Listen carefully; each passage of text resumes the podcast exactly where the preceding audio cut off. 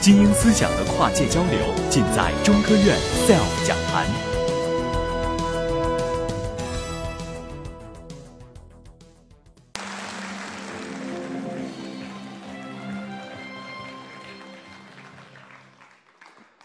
大家好，非常荣幸有机会来跟大家一起聊一聊一个也许不是那么轻松的话题——什么是物理学？我本人是一九七八年读初二的时候第一次接触到物理这个概念，然后四年以后我进了大学，呃，因为我的高考物理成绩最低，所以说我就去了中国科技大学的物理系。那么大家也可以想象一下，接下来的物理学习对我来说不是一件轻松的事情，呃，然后呢，就一直等到我读了博士，我自己做了教授，但是我一直。都没能够想起来要去想这样一个问题：什么叫物理学？等到我当教授的时候，我差不多从从入大学到呃这个时期已经过了十五年左右，我竟然从来没有去想过什么是物理学。那么直到有一天，我遇到了这样的一本书，叫《What's Mathematics》，这是一位叫库朗的数学家。他当年是德国哥廷根大学的讲师，后来去了美国。应该说，他是美国现代数学的奠基人之一。那么，这位先生在这一本书《What's Mathematics》这本书里面，他从来没试图去回答什么是数学，但是他用了最浅显也是最深刻的语言。请大家注意，要最浅显又要最深刻。那么，他用这样的语言，把当时他掌握的现代数学。几乎给大家讲述了一遍。他说：“如果一个人能够坚持读完这本书的话，他应该对什么是数学有他自己的答案。”我想，关于我们从事或者我们愿意学习的任何一门学问，如果我们有一天能够构造出自己的答案，这多少都是一件不容易的事情，也是一件让人从心底会感到非常喜悦的事情。那么，受了这样的一本书的启发。我才突然想到，我应该我是物理系毕业的，我竟然还在物理类研究所工作，我怎么也应该想一想什么是物理学吧。那么结果在网上找，没发现有什么是物理学这样一本书，但是我注意到了有别的什么是什么的这样的书，比方说有一本法语书就叫《什么是电影》。我们想各位可能都看过不少电影，大概想没想过还有一本专著叫《什么是电影》？那么直到有一天。我在网上见到了一个对一门学科或者技艺的定义，叫什么是医学？我觉得他这个定义很好。他说，医学是一门什么都不确定的科学和什么都可能的艺术。啊，我觉得这个定位定义也非常到位。医学确实一门什么都不确定的科学。如果你生病了，你到医院去，很少有医生会说。你到底得的什么病，以及这个病的病理到底是什么啊？什么都不确定。OK，所以仿照这样的一门非这这样的一个非常俏皮也非常中肯的一个定义，我思考了一下我学的那些物理，于是乎我给物理学一个定义：物理学是什么呢？物理学是一一种什么都想理解的渴望，或者说你说它是一种野心。那么物理学家在理解的基础上还要创造。那么今天，我们生活在一个啊用技术支撑起来的高度发达的社会，而支撑我们这个社会的高度发达的那些技术，如果你仔细检查一下的话，你会发现它的基础差不多都是物理学啊。为了认识什么是物理学，我们稍微看一下它的历史。比方说，在美剧《生活大爆炸》中啊，有一段，这个舍尔顿博士会给大家讲说。物理学开始于公元前六百年前的某一个仲夏夜。那么，在公元前六百年，到底发生了什么事情呢？在古希腊的啊这个弥勒斯岛上，有一位智者叫泰尔斯啊，或什么叫泰尔斯，我也不知道怎么翻译的。那么，这位老先生有一天突然明白了，明白了什么呢？就是说，我们这个生活的，我们生活在其中的这个世界，竟然是可以理解的。那么从那个时候，我们人类开始了对于我们所处于其中的这个世界的理解。经过了两千六百年，无数聪明才智人才的千辛万苦的努力，到今天，物理学成为了一门多多少少有一点那么科学味道的学科。我说的这句话，请大家请记住，就是经过两千六百年的努力，物理学才多多少少有一点点科学的味道啊。物理是一门怎样的事业？那我们看“物理”这个词到底指的是什么？我们会发现，在西方的语言里面谈论 physical，或者说是来自于希腊语的 physics，说的是什么呢？说的就是自然的意思，大自然的意思。那么物理学，也就是说，它是关于我们这个自然的知识啊。我们中国的小学课本有一段时间也会说开自然课，其实那个自然课应该理解为就是物理课了啊。我们的老祖宗唐朝的杜甫老师也有一个很清楚的定义，告诉我们大家：物理即自然啊，物理就是自然课。OK，那么物理学是一门什么样的事业？呃，物理学是研究我们周围这个世界，是起源于我们对周围这个世界理解的努力。那么物理学它的野心，就从野心的角度来看，你会发现它和别的学科都不一样。比方说。物理学的研究对象是什么？你可以说，物理学研究的对象是 everything。你能想起来的事情，大概都是物理学的研究对象。那么，物理学如果是从尺空间尺度上来说，你也能关注注意到它的野心。它研究大到整个宇宙，小到这个世界上最小的存在——原子，原子下面的原子核。然后，比方说核子里面、中子或质子里面的夸克结构，我们现在能够成像的关于空间的分辨本领，可以说是十的负一十一次方米左右。那么前些年有人说我们探测到了呃引力波，所以他们能够达到的所谓的空间分辨率，竟然号称高达十的负二十一次方米。这个概念我不是太懂，但是至少物理学界有这样一宣称，就是说我们对空间的感知能力可以小到十的负二十一次方米。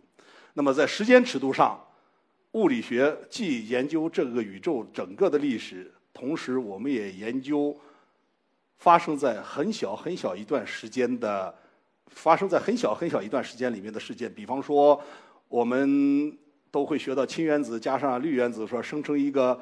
啊，氯化氢分子是氯原子把氢原子一个电子夺走了。那么你能不能拍个视频给大家看？确实，它氯原子把氢原子的电子夺走了。那么这个事件发生的典型时间应该在十的负十五次方秒或者飞秒。那么这个是这样的一个工作，物理学家现在是能够做到的。那么在从激光的角度来说，我们可以很轻松地实现飞飞秒脉冲的激光，也会在实验上在力图去做十的负十八次方秒的。这样的一个脉冲，当然理论物理学家会走得会更远，那么他们会自然就把时间的就是那个最小的这个尺度又延伸到十的负二十一次方秒，甚至我们还有一个认为，就是当我们研究这个宇宙最宏大尺度上的物理，反过来又和我们研究最小尺度上的物理，竟然是成为一体的了。这就是为什么关于物理学的一个描述有这样的一个所谓贪吃蛇的模型。贪吃蛇的蛇头大概就是宇宙层面上的物理问题，蛇尾反而是基本粒子层面上的物理。那么物理学它厉害到底在哪儿？我们刚才说了，它提供我们对这个宇宙的认知，但是对已经存在的、你看得着、摸得着的东西进行认知，这不算本事。物理学还有一个非常重要的能耐，就是它能够预测。比方说，呃，英国有位狄拉克先生写出了这样的相对论量子力学的方程。对这个方程的解的诠释，让他引入了反粒子的概念，就是当时是正电子的概念。那么有了正电子的概念，人们才在这个对宇宙射线的观测中发现这个世界上真的有反粒子啊。呃，另外一位奥地利的物理学家，比方说 Pauli 啊，他研究中子裂变成一个质子加上一个电子这样一个过程。那么，凭借着对动量守恒和能量守恒这样两个定律的信念，他就大胆预测这个世界上存在着中微子。啊，当然，仅仅是凭借着这样的一些理论去做预测，也不能够反映出物理学的能耐。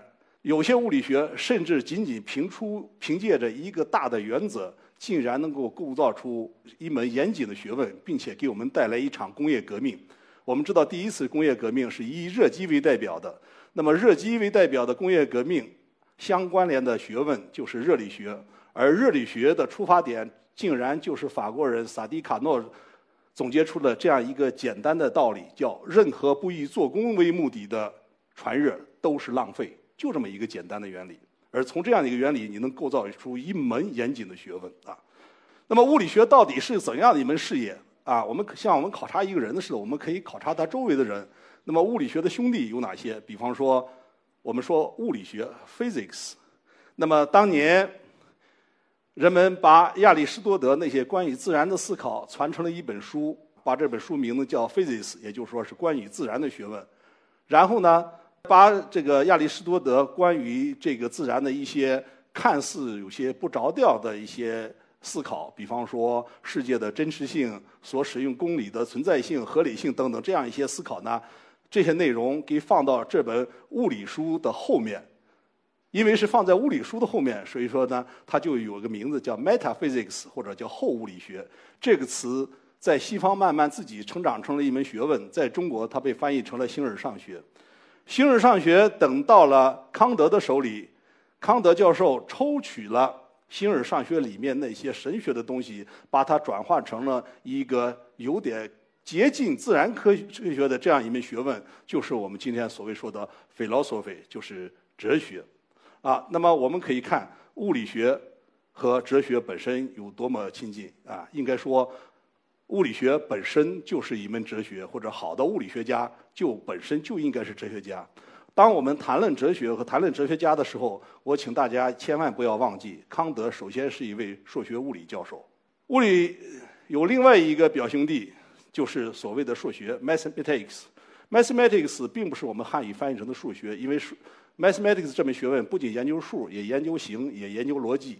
它的本意是聪明人干的事情，而不是数学。那么，数学对于物理学家是意味着什么？数学是物理学家的语言，也是物理学家赖以用来思考的工具。数学和物理之间是应该有那种交互作用或者 interplay 的。物理的表述、物理的思考离不开数学，但是相当多的时候，也是物理学的研究给数学提出问题，并且相当多的时候会有物理学家自己操刀去解决他遇到的数学问题。当然了，一个物理学家不管在数学方面怎么努力，他都不可能像专业的数学家掌握那么多呃高深的数学。所以说，著名的数学家哥廷根大学的教授 David Hilbert 有一句很有名的话，他。觉得物理学家好可怜，他就说了一句：“物理对于物理学家来说实在是太难了，因为物理学家确实理解不了物理学遇到的那么多数学。”但是反过来，我也要说，对于相当多的数学公式里面它所蕴含的美，如果你不去研究这个数学所表征的那个实在的世界的话，那里面的美也不是你能够理解的。所以说。反过来，我们也可以对数学家说一句：数学方程、数学之美，还真不是数学家能够理解的。物理学家应该说是一类能够用公式唱歌的人。这就是我们在日常生活里、在我们的课本里、在我们的工作中遇到的那些对象，他们长成这个模样。懂得这些数学的时候，从本从普通物理到广义相对论，大约你可以跟人说：“我学过物理了。”那么，物理学家本身要学会好的数学的一个重要的例子，我们可以举大物理学家 James Maxwell 来作为例子。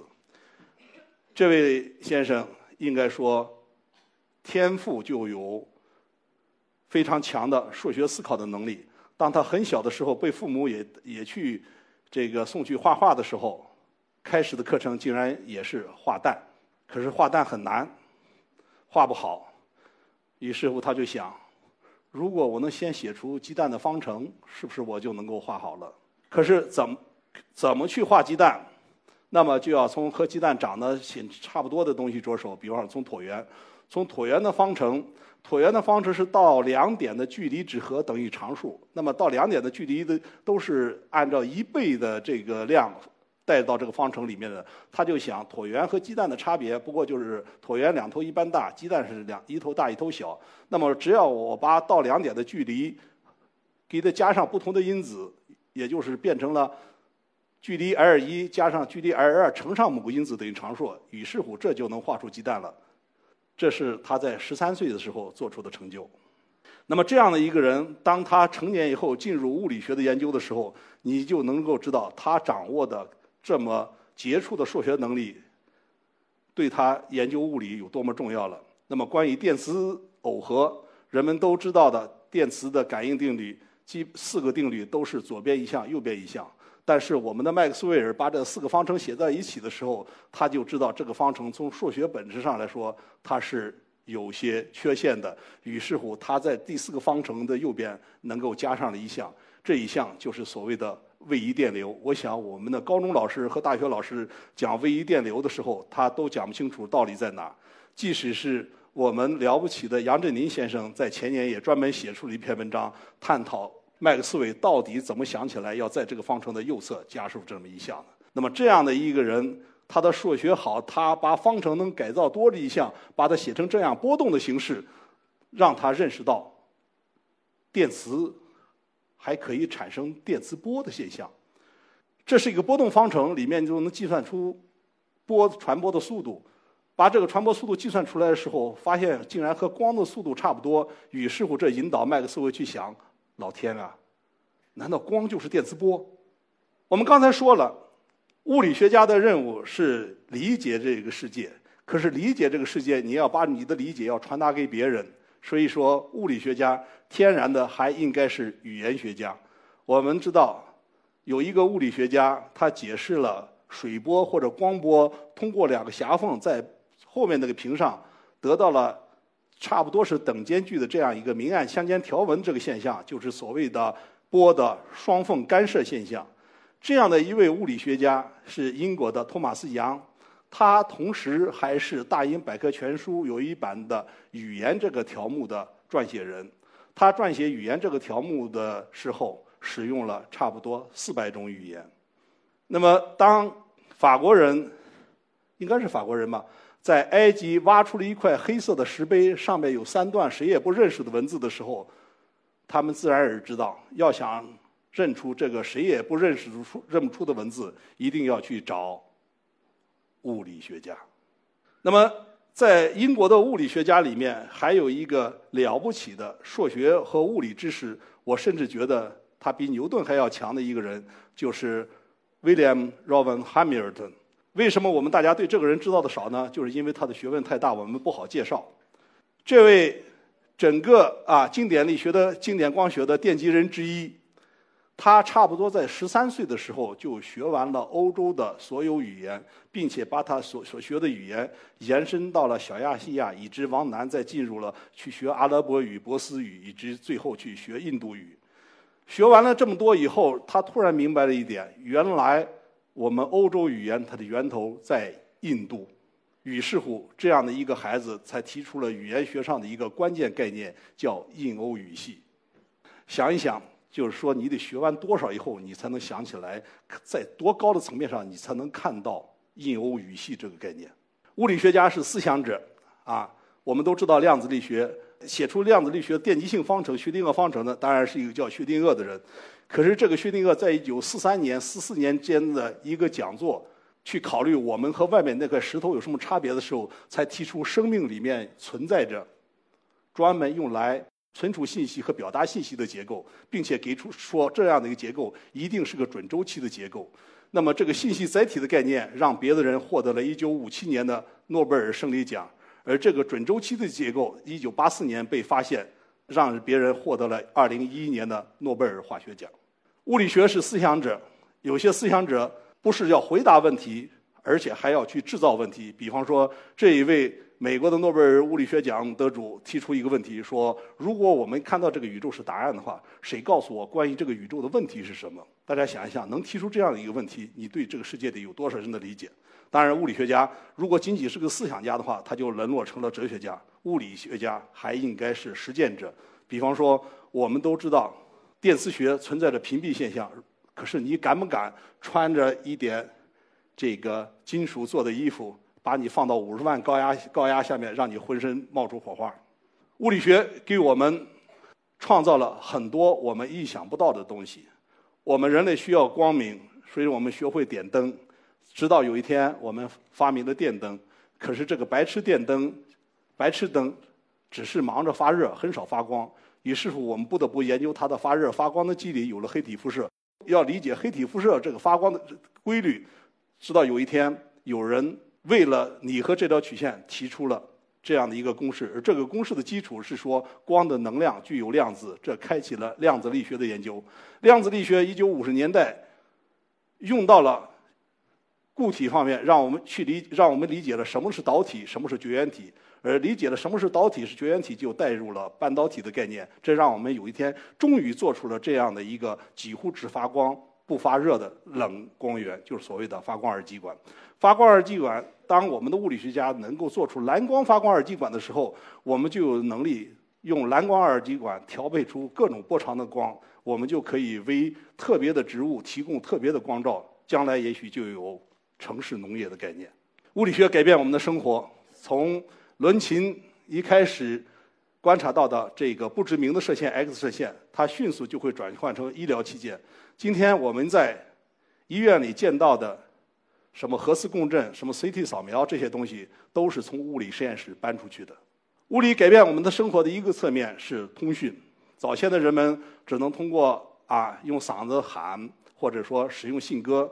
当我们有了直线电路的时候，我们就有了电话；而当我们会用电感、电容和线圈去玩震荡电路的时候，我们就有了无线电。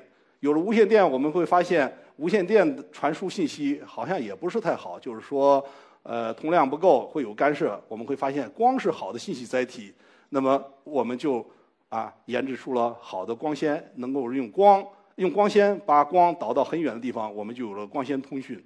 为了把粒子物理实验每天产生的大量数据去送到理论物理学家去处理，物理实验室的工程师们开发出了用电信号传递数据，并且能够自动解解码的这样的一个信息。今天我们这一个努力给我们带来了 email，带来了网络，而网络的大量应用彻底的改变我们的世界。今天你看到满街都是各种颜色的自行车。它的首要基础不是自行车技术，而是网络技术。物理学让我们知道远方。我们都知道，我们的感官里面能够让我们接触感官呃接触远方的唯一一个器官是我们的眼睛，而眼睛响应的是光。通过对光的研究、对光的探测，人类才能够知道远方物质的存在、远方物质的构成。光学才让我们有真正意义上的什么叫知道远方啊！当然了。物理学也有另外一个侧面的东西，就是说，物理学可能是那种使得魔鬼和天使没有区别的这样的一个概念。我们大家知道，通过对狭义相对论的理解，我们获得了这样一个智能工程：E 等于 mc 方。呃，从这个方程你能看出来一个巨大的对能量应用的潜能，就是说，如果我们在核裂变和聚变的过程中有大的质量损失的时候，我们就会获得大的能量。那么这个能量既可以做成毁灭人类的核武器，也能够做成造福人类的核电厂。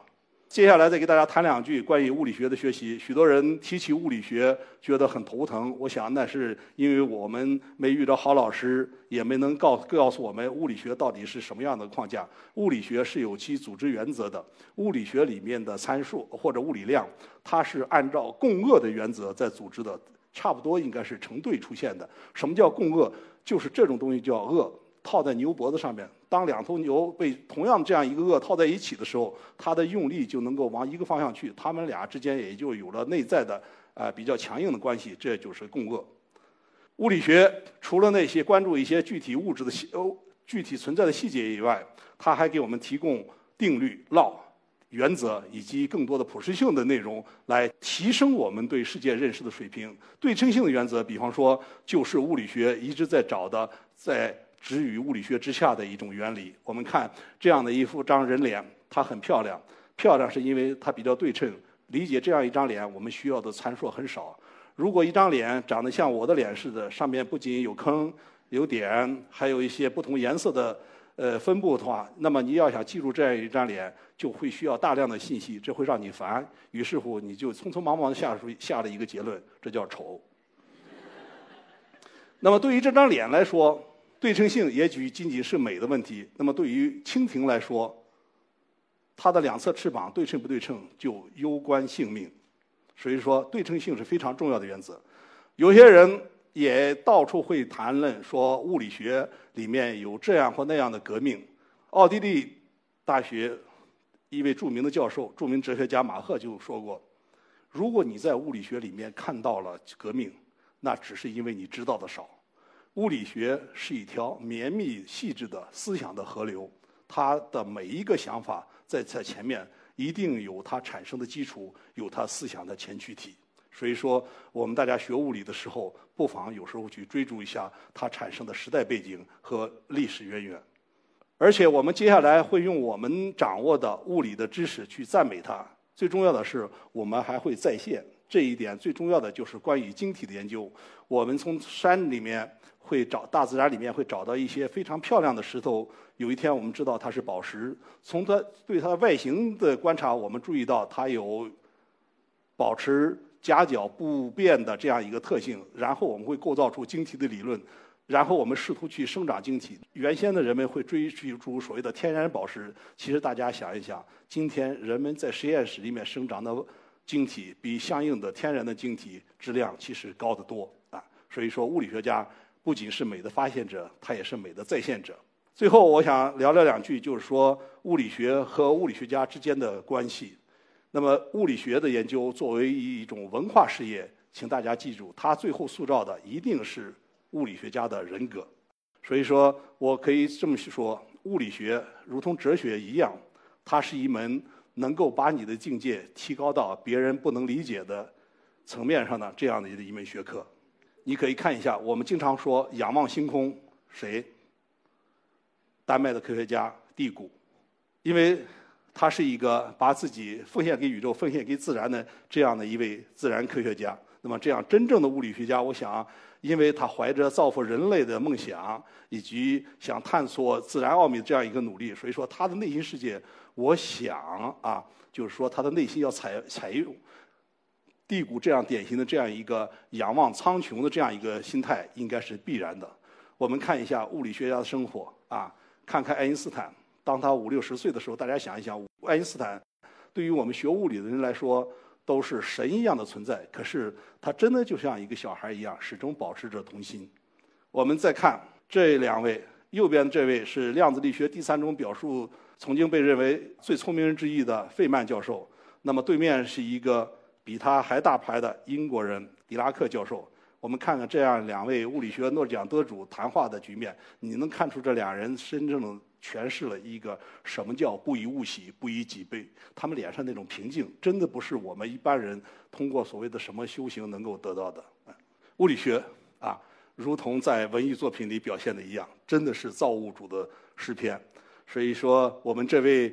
沙尔顿教授在给这位女邻居解释什么是物理学的时候，到解到最后的时候，他给这位姑娘说的话是：物理学啊，当你掌握了物理学的时候，anything is possible 啊。当你理解了物理学的真谛以后，anything is possible。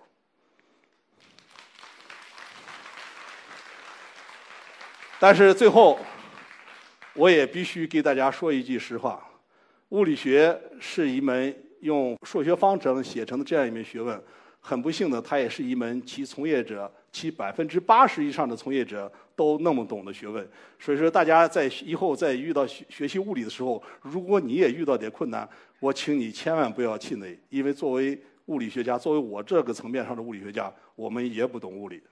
但是的，但是，人类今天进入了二十一世纪，在今天，我想说的是。哪怕是像量子力学、像相对论这样一种在上个世纪被大家都看作是带来革命性的头脑风暴的这样一门学问，在二十一世纪的今天，它也应该成为我们的常识。所以说，在二十一世纪，物理学知识应应该是一个自称自己是受过教育人的标配。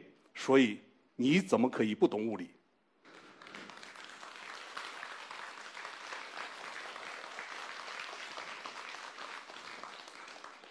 据说唐朝的李白和杜甫这两位是一对好基友。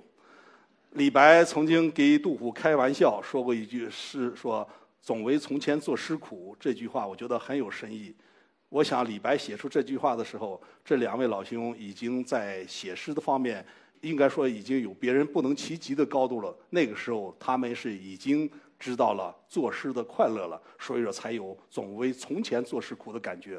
我想物理学也是，啊，甚至包括数学和哲学，当你能够学到一定程度的时候。这样的一门学问是能够给你带来内心欢乐的，所以是我说，呃，我上大学的时候，虽然我的高考成绩物理最差，我也是选了物理系。当然了，这造成的局面是我一直不能够理解物理是什么。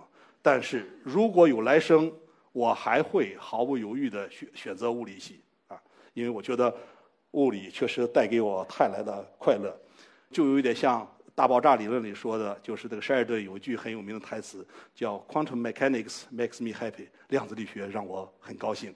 所以说，呃，这些年我自己在努力学习物理，我也希望把我学习物理的一些体会带给大家。这是我在过去一些年里面写的一些书啊，有物理学咬文嚼字三卷，呃，这里面就是努力从每一个字词的角度去给大家讲清楚物理学的概念。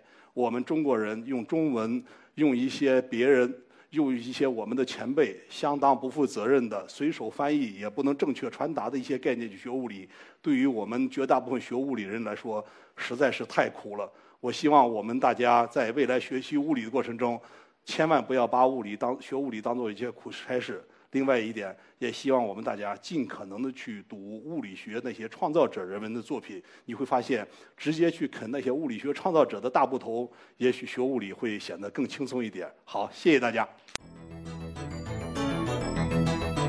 SELF 讲坛由中国科普博览出品，更多精彩内容，请关注中国科普博览公众号。